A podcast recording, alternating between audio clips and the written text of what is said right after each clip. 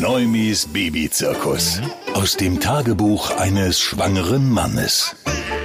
Liebe Frauen, mein aller, allerhöchster Respekt.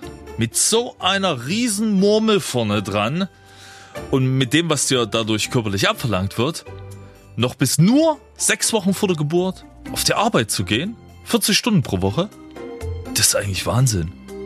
Bei meiner Freundin geht's in der Woche los, der Mutterschutz. Wenn ich was zu entscheiden hätte, ich hätte sie eigentlich schon vor zwei Monaten da reingeschickt.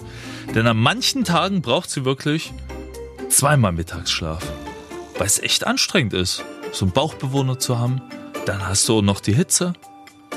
Ich persönlich habe mittlerweile ein sehr gutes Feingefühl dafür, wann sie müde und vor allem groggy ist. Die Reißleine ist in solchen Momenten nämlich neuerdings ganz, ganz kurz. Beispiel gefällig. Da habe ich doch tatsächlich die Frechheit gehabt, ihr nichts übrig zu lassen. Von meinem eigenen, also von meinem Eisbecher. Sie können sich ausdenken, wie die Geschichte weitergegangen ist. Ich sage nur eins. Ich, Monster. Neumis Babyzirkus. Aus dem Tagebuch eines schwangeren Mannes.